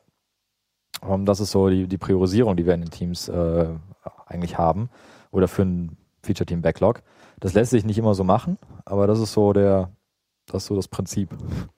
Okay, ja, das ist doch schon mal eine ganz konkrete Handlungsanweisung. Ja, finde ich. ja, das ist äh, das gut, ich meine, es gibt dann, ich frage mich dann, wie das dann bei solchen Sachen funktioniert, die tatsächlich dann halt auch übergreifender sind. Also gerade so, so, äh, ja, mir, mir fällt jetzt nur Messaging ein, aber so halt irgendwelche Naja, zentralen anderes, anderes Beispiel wäre zum Beispiel ähm, Infrastruktur. ein Bug in einem oder ein, eine Verbesserung am zentralen Application Layout, was wir haben, was dann alle Feature Teams auch für ihre Apps benutzen. So, Mhm. wenn, wenn dann da irgendwie äh, ein Team feststellt, hey, das funktioniert aber noch nicht so gut auf dem iPad oder auf dem iPhone, mach doch mal die und die Anpassung. Ähm, eine Möglichkeit, die wir jetzt ein bisschen mehr auch forcieren wollen, ist, dass das Team, das es entdeckt, dann einen Pull-Request auch äh, an, das, an das Jam stellt oder an das Repo und äh, das dann selber pickst oder macht. Klingt nach GitHub. Mhm. Ja, absolut. ähm, oder aber ähm, das Team, was halt dann für das betroffene Modul verantwortlich ist, legt dann halt selbst ein Issue an und guckt, dass es das dann irgendwann reinkippt. Okay. Ähm, fehlende Funktionalität, jetzt zum Beispiel in diesem zentralen Gem, äh, wenn die nicht rechtzeitig da ist, dann muss das Feature-Team halt für sich einen Workaround bauen. Okay. das ist Und cool. ähm, dann, die sind halt verantwortlich für ihr Produkt, für ihr Modul. Und Ja. die müssen sicherstellen, dass das läuft. Und wenn die zentralen Tools oder äh, Gems oder was das nicht bereitstellen, dann müssen die das halt selber bereitstellen. Und wenn dann der Zeitpunkt gekommen ist, dass es bereitgestellt ist, dann machen die ein Refactoring, schmeißen ihren Code raus und nehmen den zentralen Code. also die, die betrachten im Grunde die Dinge, die zwar von der eigenen Firma sind, au- äh, aber wie, wie externe Dependencies. Also Ja. so, so, ein, so ein Application Layout Jam ist quasi eine externe Dependency, könnte auch von, Ja, ja. keine Ahnung, Hunds da ja. maintained werden, der Genau, ist halt wir gerade nicht brauchen- fertig geworden, wir brauchen selber jetzt einen schuld. Fork. Ja, okay, Genau, den ja. finde ich aber, ja, es ist, Ja, ähm, Das ist echt, das ist echt äh, interessant, ja. Das ist, äh, Also in diesem, in diesem einen äh, äh, Rails-Gem, was wir da haben, da ist halt nicht nur das Application-Layout drin, da haben wir halt auch äh, die ganzen CSS-Frameworks und sowas eingebunden, da ist äh, das Session-Handling, Authentication und sowas mit drin und sowas, weil das eh alle Rails-Apps brauchen. ja, okay. Deswegen ist, heißt es auch in, in Jigsaw Rails-Gem. Also ähm, das ist halt für Rails-Apps. Ja, okay. So, und dann haben wir andere äh, Gems, die halt äh, die, äh, den API-Wrapper für unser Altsystem bereitstellen. Okay. So, und wenn da jetzt ein neues Modul eben Daten aus dem Altsystem braucht, was, es, was, es, was der API-Wrapper noch nicht bereitstellt, dann äh, sagen die dem Team das. Ey, baut das da mal ein und sagen, ja, können wir gerade nicht, wir haben voll viel im Backlog stehen, äh, mach mal einen Pull-Request und mach selbst. Mhm. So kann das Okay. halt laufen. Okay. das ist echt cool. Ähm, habt ihr irgendwo so an zentraler Stelle irgendwelche Switche gemacht? So wie von CSS zu SCSS oder irgendwie sowas mal? Ja, viele. Viele? Also, wie, ähm, wie, wie ist das dann gelaufen? Also das fände ich noch interessant, wie man das dann irgendwie durch alle Teams propagiert, durch alle Komponenten, weil da müssen ja alle auf einmal mit. Nee, Ja, äh, eigentlich ja nicht. Also okay. eigentlich kann ja jedes Team selbst entscheiden, ob sie jetzt CSS oder SCSS-Code schreiben oder JavaScript oder CoffeeScript, weil die haben ja ihre eigene Rails-App. Ah, okay. Und ähm, Okay, aber das, was un- unabhängig, also wenn jetzt dieses zentrale Gem da sagt, äh, ihr wollt aber SCSS machen, die anderen haben aber keinen Bock darauf, in ihre Teile in SCSS zu machen, dann können die das einfach machen quasi. Ja, können die CSS, Ah, okay. CSS-Files schreiben und die werden dann von der Asset Pipeline halt mit berücksichtigt. Also Ah, okay, alles klar. Ja. Äh, na gut, dann äh, vielleicht do doofes Beispiel. Äh, hattet ihr denn irgendwelche anderen Sachen, wo alle irgendwie gesünd werden mussten, wo man gucken musste, dass in allen Sprints so relativ zeitnah Dinge passieren? Ähm, Oder hattet ihr solche Ja, zum Beispiel müssen wir regelmäßig die Teams dazu äh, oder informieren, hey, es gibt eine neue Version oder es gibt eine Änderung von, von unseren zentralen Gems. Äh, ja. Damit eure App weiter funktioniert, müsst ihr jetzt auf Version so und so upgraden. Ah, okay, ja, Ja. gut, das, das, ja, stimmt, das ist ja das eigentlich. Dann so müssen wir, dann müssen wir zum Beispiel Ruby-Versionen ähm, ein bisschen synchronisieren, weil wir auf unserem Bildserver nicht, nicht alle Versionen vorhalten wollen, ne, sondern nur, sage ich jetzt mal, die aktuellste. So viele verschiedene im Einsatz auch in den Teams, oder? Nee, nee, äh, wollen wir eben nicht. Achso, okay. Ähm, Mhm. Aber wenn jetzt eben das eine Team upgradet und das zweite und das dritte, ja, dann, dann sollen auch alle anderen Teams upgraden. Ne? Mhm. Ähm, wir haben relativ früh das Upgrade auf, auf Rails 4 gemacht und ähm, das hat eigentlich relativ problemlos geklappt. Und auf welcher Ruby-Version seid ihr, wenn wir schon dabei sind? Äh, 2, Zwei, 0, okay, Ja. cool. Ja. Cool. was ist es? 200, Patch Level Äh, Zwei, 200 irgendwas. Ne? Irgendwas, genau. Ja. Cool. Ja, nicht schlecht. Nicht schlecht. Okay, ja. das heißt im Grunde, ähm, Ich meine, vielleicht ein anderes Beispiel. Wir haben alle mit E ERB-Templates angefangen Ja. und schreiben jetzt alle Sam äh, Hammel mittlerweile. okay, Das mag nicht jeder, aber Ja, genau. äh, vor allen Dingen die beiden, die hier auf der Couch sitzen. Ja. nicht. Aber egal. Äh, aber sowas ist dann, okay, aber das, das kann dann im Grunde auch jeder selber entscheiden. Also jedes Team kann das. Ja, es könnte theoretisch jedes Team entscheiden, aber, Aber es ist es- halt auch schon cool, wenn du Code-Reviews machst. Ja, oder, alles gleich aussehen, Na, also ja, so klar. gewisse Dinge, die wollen wir halt schon gleich halten. Ja. aber jetzt nochmal, eben hattest du gesagt, wenn sich irgendwelche Versionen ändern, dann werden halt alle Teams angehalten, das zeitnah in ihre Sprints einzuplanen, dass das Update gemacht wird. Genau. Von den Gems. Ja. Okay, ja, cool. Mhm. Das ist eigentlich so. Das Ja. ist, wir sind halt noch nicht mit so vielen Modulen live und deswegen ist es halt auch noch relativ einfach zu sagen, hey, wir ziehen jetzt mal alle eben eine Version hoch. Und, ja, aber es ist ja ähm, trotzdem gut, das jetzt aber- schon zu machen, ne? Und das nicht aus dem Ja, Ruder aber laufen zum zu lassen. Beispiel, wenn du jetzt eine API-Änderung hast und äh, die ist dann, das Gem ist plötzlich nicht mehr abwärtskompatibel, dann ist das, wenn du nicht produktiv bist, kein Thema. Wenn du produktiv bist, musst du schon dafür sorgen, dass du erst deine alte API deprecated machst und äh, noch eine Ja, ja, Zeit klar. lang maintainst und dann irgendwann Da habt ihr abschaltest. noch keinen keinen Ansatz für, keinen Mechanismus. Ähm, nee, nicht so. Versionierung oder sowas. ähm, ja, wir versionieren das, das, äh, das Jam oder die, die Rapper-Jams, die wir haben. Ich meine, ja. die, die API, äh, also das, das, äh, die bereitgestellte API irgendwie versionieren Nee. noch nicht. nee, nee.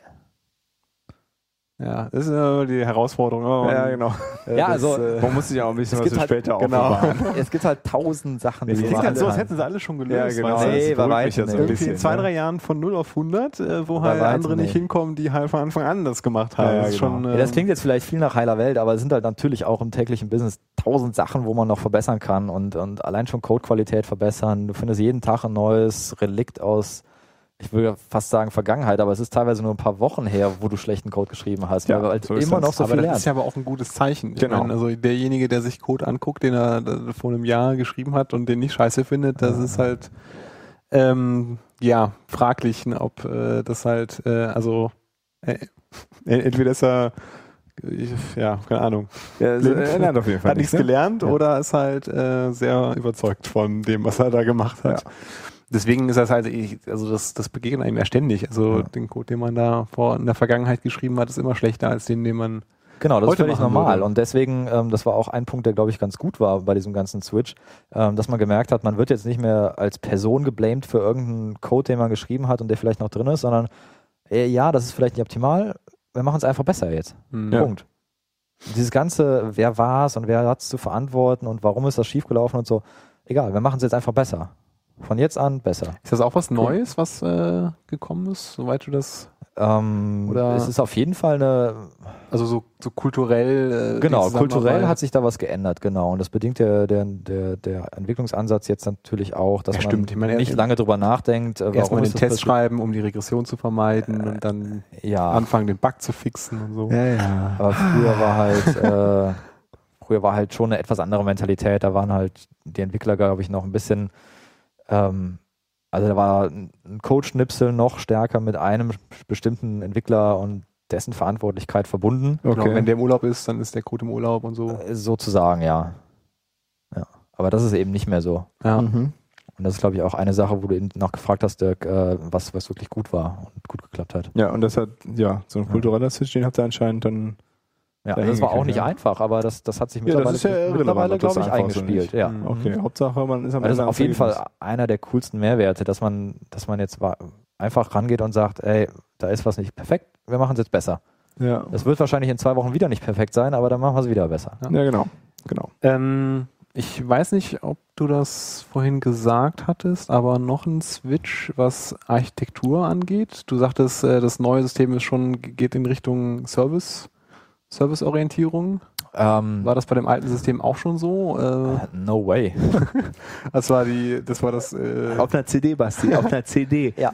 hör mal, das ist doch kein, das ist doch, das schließt sich doch nicht aus. Das ist korrekt. Das ist, das ist korrekt. Nee, es war schon so eine Art Multitier-Architektur, aber lass uns nicht so viel über das Altsystem reden.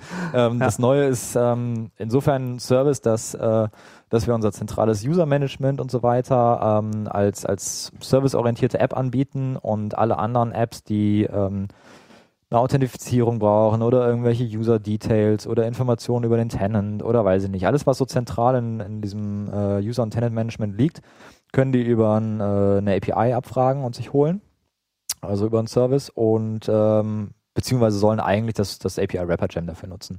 Und das ist halt, das binden die bei sich ein und können dann mit, äh, mit solchen Service-Objekten arbeiten. Das, das funktioniert eigentlich ganz hervorragend. Okay, jetzt die große Frage, wie, worüber spricht die API? Was glaubst du denn? ich glaube HTTP. Nein, ach so, ich dachte, du meinst, ob es eine REST-API ist. äh, ja, genau, Ja, ja. da- das dann auch Ja. noch. Also Ja. wie, so, so richtig REST oder nur so, so Rails REST? Almost. Okay. Das heißt doch, äh, REST ist doch jetzt gar nicht mehr. Ja, das heißt jetzt ja, re, äh, wie heißt es jetzt? Represent? Nee, äh, oh Gott. Ist auf jeden Fall Hyper, Äh, die, also wir ja, hatten- Hypermedia, ja, ja, also Hypermedia, genau. Hypermedia. Aber es gibt für REST auch einen anderen Begriff jetzt, weil Ach ja. äh, der verbrannt ist, der alte. ach, das habe ich gar nicht Das ist mitbekommen. aber alles dieselbe Scheiße.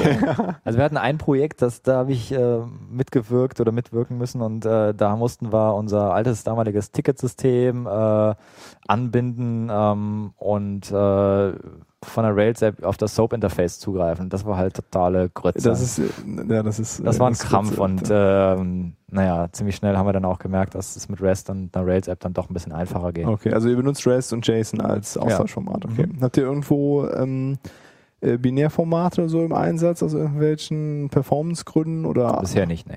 asynchrone Kommunikation an irgendeiner Stelle Hm. oder Mhm. nachrichtenbasierte Ich würde Ansätze? sagen, so, so Events, äh, Push, äh, Ja, da gibt es ein, zwei Stellen, wo das glaube ich schon Thema ist, aber da kann ich jetzt glaube ich in der noch Zahl gar keine nicht so viel sagen. Notwendigkeit für da. Ja, irgendwann, Okay. früher oder später kommt das immer. Ja, genau. Ja, Mhm. klar, absolut. Kann auch sein, dass wir es schon haben, aber Ja. ich kann jetzt auch Ähm, nicht die Architektur jeder Also Rails-App. Ja, klar. Das ist mal so eine Ja. prinzipielle Frage, weil man begegnet diesem Problem ja immer wieder. Es Ja. sind immer wieder neue Also wir Herausforderungen. werden mit Sicherheit irgendwann an, an Performance-Probleme äh, stoßen, gerade bei Apps, die halt wirklich Daten hin und her schaufeln, noch und nöcher. Wäre ja auch doof, wenn nicht, ne? Das muss ja Ähm, keiner benutzen irgendwie. Genau, richtig. Meistens, und ja, ähm, ja. wir beschäftigen oder wir versuchen aber auch nicht von Anfang an die eierlegende Wollmilchsau zu implementieren, weil wir alles, was irgendwann mal kommen könnte, berücksichtigen. Ja, Äh, das, dann kommst du ja nicht vom Fleck. genau. Äh, aber an dem, dem Punkt gleich nochmal die Frage, Postgres hattest du eben angesprochen. Hm? Nutzt ihr irgendwie andere dieser aus diesem NoSQL Zoo Sachen? Noch, noch gar nichts, Noch ja? gar nicht, ne.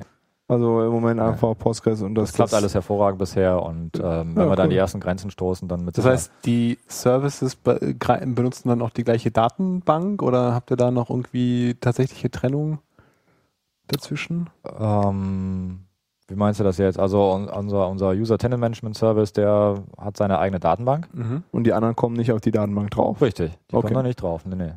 und die nutzen anderen dann- haben alle ja auch ihre eigenen Datenbank. Wenn sie eine brauchen, wir haben auch Apps, die gar keine Datenbank brauchen. Okay, ja, die sind gut. nur fürs, fürs Monitoring oder für Visualisierung Ähm, oder Austausch von Infos. ja. Aber wenn jemand seine Datenhaltung braucht, dann, dann hat er seine und die ist isoliert von den anderen. Genau. Okay. ja. schön. Ah, fein, fein. Ja, das klingt toll. Das klingt sehr gut. ja, ja, auf jeden Fall. Ja, cool. Ist natürlich auch, wenn man es äh, neu aufzieht, äh, ja, macht es natürlich direkt Sinn. dass Also es ist so- jetzt auch nicht so, nicht so, dass wir nur einen Service haben, sondern jede Applikation, die Abhängigkeiten oder von der viele andere Apps abhängen, Ja. äh, die ist dann auch dazu angehalten, eine, eine API bereitzustellen. Okay. Und ist das dann, können die dann alle auf dieses API Wrapper Jam zugreifen? Also wird so ein grundsätzliches API-Design vorgegeben sozusagen? Ähm, meinst du jetzt mit, mit einer Client-Authentifizierung oder was? Ja, oder überhaupt, dass man da so, so ein. Also schon eingeschränkt, welcher, welcher Client auf eine API zugreifen kann. ja. Ähm, und das API-Design, das wird halt, ähm, das erachten wir als sehr wichtig, dass das API-Design von Anfang an schon relativ gut aufgezogen ist und da investieren wir ein bisschen mehr Zeit, wenn eine API Änderung ansteht oder ein, ein initiales API-Design ansteht, dann äh, beschäftigen wir uns da sehr stark mit. Ja. Aber dann geht es eigentlich in die alleinige Verantwortung des Teams über. Okay, aber es ist auch was, was grundsätzlich im Board mit mal besprochen wird und Ja, auf jeden wo Fall. nicht jedes Team sagt, oh, ich mache die IPA jetzt hier so rum und Nee, nee, nee, nee, äh, nee, nee. Da gibt es schon äh, ein paar Strukturen, wie es Okay, sein sollte und äh, ja. Okay, aber jetzt nur so, so ja, jetzt äh, struktureller Natur oder habt ihr irgendwie auch Codefragmente geschaffen, die das den, den Teams erleichtern? Nein, Nee, das wir bisher haben's nicht. Das Okay. bisher nicht. Ja, cool. So. Es ist halt auch nicht allzu viel Mhm. niedergeschrieben, ne? Also vieles ist halt auch äh, so agil, dass man es äh, aus dem Kopf heraus versucht, wie- beim nächsten Mal wieder genauso zu machen. Okay, Ähm, aber das klappt eigentlich ganz gut und Mhm. äh, ja. cool.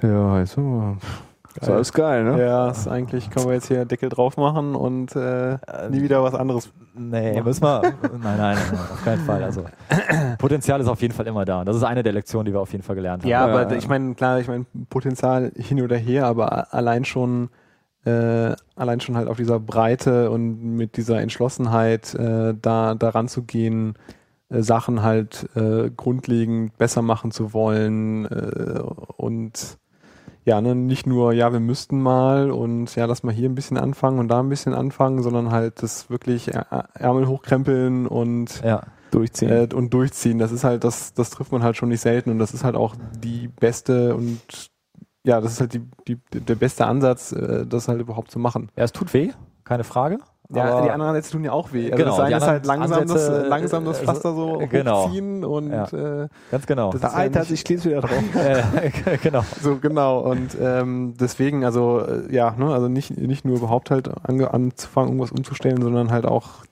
komplett mit diesem Kulturwechsel eigentlich einhergehend das ist Ja, und ich wird glaube, ja so auch am ein Menschen ganzheitlicher raus. Ansatz ist notwendig, damit es überhaupt eine Chance hat zu funktionieren. Ja. Du kannst nicht nur eine Schraube in deiner, in deiner, in deinem, äh, in deiner Maschine anpacken und austauschen, äh, sondern du musst mehrere Zahnräder Ja. Mhm. justieren und austauschen. Also auf jeden Fall. Das ist im Grunde ja. Ja. Also hast du es ja auch gesagt, ne? Von bis ist ja alles, alles Das getauscht bedingt worden. sich ja auch alles gegenseitig. Ja, das denke eine ich auch. funktioniert nur, wenn gewisse Rahmenbedingungen da sind und dann musst du da wieder anpassen und so weiter. Ich würde zum Beispiel aber sagen, vor einem Jahr oder so hätte ich jetzt noch nicht so entspannter darüber erzählen können. ähm, mittlerweile haben wir, glaube ich, äh, das Gröbste, Gröbste überstanden. Auch mehr Selbstsicherheit wahrscheinlich gewonnen, Ja, genau. dass ihr das Richtige tut. Ja, tatsächlich. auch schon diverse Male jetzt Bestätigung bekommen, dass das, was wir gemacht haben, geklappt hat und äh, gut funktioniert. Was nicht heißt, dass, dass, dass wir von allem hundertprozentig überzeugt sind. Ja, ne? ja, klar. Aber da vielleicht, das ist noch ein ganz guter Punkt. Wie oft hattet ihr zwischendurch das Gefühl, verdammte Scheiße, das war eine ganz schlechte Idee? Gab es diese Momente? Ich glaube, da hatte jeder seine eigenen Momente. Ähm, ich kann da jetzt nur für mich sprechen. oh Gott Softwareentwickler also Nee, also ich weiß nicht. Ich glaube, eine hatten, einige hatten vielleicht häufiger diese, diese Idee oder sind äh, vielleicht auch heute noch nicht davon überzeugt, dass es die richtige Entscheidung war. Ähm, das kann ich nicht beurteilen. Ich, ähm, ich fand es von Anfang an cool, dass wir, dass wir den Switch weg von dieser Wasserfall-Microsoft-Welt gemacht haben. Mhm. ähm, hin zu, ja, das hört man, hat man schon lange nicht mehr gehört, ne, Ja. Wasserfall, aber es gibt es noch. Verdammt. Ja. äh, Da draußen irgendwo. Ähm, ich, ich persönlich war da immer ziemlich überzeugt von. Ähm, ich habe zwischendurch immer gedacht, boah, sind wir schon weit genug, um jetzt damit live zu gehen mit dem, was wir hier produzieren oder solche Ja. Sachen. Ne? Also die Fragen habe ich mir gestellt. Ähm, aber die Entscheidungen in Frage gestellt. Ich meine, ich war jetzt selber auch persönlich nicht so sehr an den Entscheidungen beteiligt, aber ähm, das, das hat schon alles. Äh, also ich bin zum Beispiel ein Verfechter von, von etwas größeren Feature-Teams. Ähm, drei finde ich ist absolut untere Grenze. Zwei würde ich sagen, geht nicht, aber da sind halt auch unterschiedliche Meinungen. Ne? Und das hängt dann Okay. auch wieder von, dem, von den Aufgaben des Teams ab und so weiter. Ja. Ja. Mhm. Okay. Ja, dann. Ja, eigentlich Sowas. alles cool, ne? Ja. ja, vielleicht so zum Ende noch, was ist so, also es ist ja noch nicht alles live, hattest du gesagt. Nee, Ne? nee, nee. nee, nee. Ähm, was würdest du denn jetzt sagen, sind noch die Herausforderungen, die, die ihr noch vor euch habt, die, die ihr auf dem Schirm habt, aber noch nicht angegangen sind? Ähm, also ich würde sagen, wenn man sich jetzt so die Software anguckt, äh, wir werden mit Sicherheit irgendwann an Performance-Probleme stoßen. Mhm. Wenn die da sind, müssen wir uns den stellen. Okay. Ähm, ich würde sagen, dass wir für eine richtig gute Softwarequalität noch im Bereich Testing ähm, und automatisiertes Testen noch, ein, noch eine Schippe drauf tun müssen, noch so das nächste Level erreichen, Ja. alle- erreichen sollten oder können. Ähm, Ähm, um jetzt nochmal den Bogen zum UX-Design zu spannen, ähm, auch da sind so äh, Usability-Tests wollen wir etablieren, also noch stärker etablieren, ähm, um einfach noch ein besseres Produkt für den, für den Anwender zu schaffen, Mhm. bereitzustellen. Äh, wir müssen eine bessere Konsistenz der UI schaffen. Momentan haben wir noch nicht sowas wie einen, wie einen wirklich funktionierenden Style Guide oder eine Pattern Library, äh, wo sich die Teams daraus bedienen können. Ja. Momentan wird immer jedes neue Feature mit einem UX-Designer quasi from scratch entwickelt. Und ähm, wir wollen aber eigentlich gerne dahin, dass die Mhm. Feature-Teams die normalen Aufgaben und das Daily Business ohne UX-Designer ähm, schaffen Ja. und ähm, die Designer sich dann quasi um die Spezialfälle kümmern und, und solchen Kram. Okay. Was also, ist? cool. Ja, Ja, geile Sache. ja, definitiv. Dann, äh, ja, also wer es noch nicht mitbekommen hat, die äh, Firma sucht noch Leute und das ja, das wollte ich so- gerade sagen. Ein To-Do für die nächste Zeit ist es, neue coole Leute zu finden, die, Ja, ja. die voll auf den Zug Und, äh, aufspringen. Das, das sieht ja ganz Und ihr habt Martha, hast du gesagt, ne? Was haben wir? Habt, habt ihr Marte? Ah, Äh, Marte lässt sich schaffen. Äh, reinstellen, ja. Ja. schnell jetzt alles noch, klar, okay. sehr gut, sehr gut, sehr gut. Ich habe das, ich habe schon Gerettet, mal, ich habe, äh. ich habe in der Tat mal einen Kasten Mate mitgebracht zu einem der Trainings, die wir vor einiger Zeit hatten und ähm, das hat noch nicht so richtig eingeschlagen. Okay, ja, der Basti hat äh, die Woche irgendwie ein Jobangebot bekommen, Ja, haben sie ein Foto von der dem Kühlschrank mit der Knaller. Mate geschickt. So eine, so eine ganz, also eine völlig formlose Mail, ja, hey Sebastian, ich habe hier gelesen, hier bla bla bla. Aber- und wir haben sogar Clubmate und dann halt so ein Foto vom Kühlschrank mit der Mate drin. Ja, also äh, ich weiß nicht, ob das Mate aufwiegt, aber wir grillen verdammt oft. Bei gutem Wetter wird der Grill aufgebaut und Das äh, ist, das ist gut, aber die Mate wiegt es nur so halb auf. Ja, dafür, dafür gibt's italienischen Espresso jeden Mittag. Ah, das ist auch natürlich was. Auch was für sich. genau, gutes Stichwort, weil ihr äh, seid die Kaffeesponsoren vom Rails Camp, ne? Ja, richtig. Kaffee ist, äh, ist immer eine wichtige Sache, gerade in der Softwareentwicklung. Und wir haben uns gedacht, ähm, wir brauchen coole Leute, wir wollen neue Leute kennenlernen, auch einfach so. Und ähm, ich bin jetzt das erste Mal auf dem Rails Camp, aber die Firma hat sich äh, schnell bereit erklärt, auch das äh, Kaffee mobil zu sponsern. Total cool. Also für alle, Sehr die gut. diese Folge möglicherweise noch vor dem Rails Camp hören, was möglicherweise sogar im Passieren Bereich könnte. des Möglichen ist, äh, Genau. äh, haben die Möglichkeit, also den Kaffee zu genießen, den die Firma sponsert und den Stefan auch so persönlich kennenzulernen. Also Genau. wer noch Fragen hat oder so, Ja, immer her Ja, die ganzen Bewerbungen und so kann man dann Ja, direkt also ab, Stefan- ab, unabhängig von den Bewerbungen, aber wer, wer das mal noch vielleicht im Detail wissen möchte, irgendwelche Sachen, du bist die ganze Zeit da? Ja, ich bin ab Samstagnachmittag da. Ähm, Freitagabend vielleicht auch schon auf der Party. Nein, Okay. auf jeden Fall auf der Party. ja. noch. Samstagnachmittag komme ich dann aufs Rails Camp und bin bis Sonntagabend da. Cool. Und Also- einfach auch mal, wer Cool, Bock hat, cool. über äh, Rails-Apps im, im Unternehmensumfeld B2B äh, zu quatschen. Vielleicht Immer- äh, immer kriegst du her auch damit. noch eine Session auf die Beine gestellt. Ja, das habe ich mir in der Tat überlegt. Das wäre auch gar nicht so schlecht. Ähm, also man kann mich auf jeden Fall zwischendurch am Kaffeemobil treffen und im, im Hiring-Pitch, wenn der stattfindet. Okay, cool. Ähm, ansonsten einfach so anquatschen. Äh, ich werde irgendwie erkennbar sein. Ansonsten einfach rumfragen. Ja, ja, das, Das ist das Stefan vom Geekstammtisch. Äh, Kinder- Ein oder kriegen andere wir kennen. hin. Ja, ja, genau. Gut, gut, ja, coole Gut. Sache. Dann, ähm, Ja, vielleicht, ja. Noch so ein Disclaimer, also das klang jetzt alles sehr geil, aber es ist jetzt keine Werbeveranstaltung gewesen. Wir haben nach wie vor kein Geld dafür bekommen. nee. Äh, ja, es ist Ich einfach, weiß gar nicht, ob einfach der Name gefallen ist. Ich habe keine Ahnung. Ist auch völlig irrelevant. Genau, Äh, es ist auf jeden Fall, ja, hat sehr viel Spaß gemacht, Stefan. spannend. Ja, Vielen, Dank, dafür. Ähm, Ja, ich danke euch, dass ich hier mal ein bisschen aus dem Nähkästchen plaudern durfte. Ja, Ja, sicher. sehr gerne. Ich hoffe, es war auch für den einen oder anderen was Spannendes dabei. Das- Ich, da Da- gehe ich stark bin von ich aus. voll- Ansonsten überzeugt, ja. einfach mal anquatschen. Genau. Gut, gut, dann ähm, Bis, ja, bis zum äh, nächsten zum Mal. ne? Wochenende, ne? Genau. Jo, ciao, ciao. Ciao, ciao. Tschüss.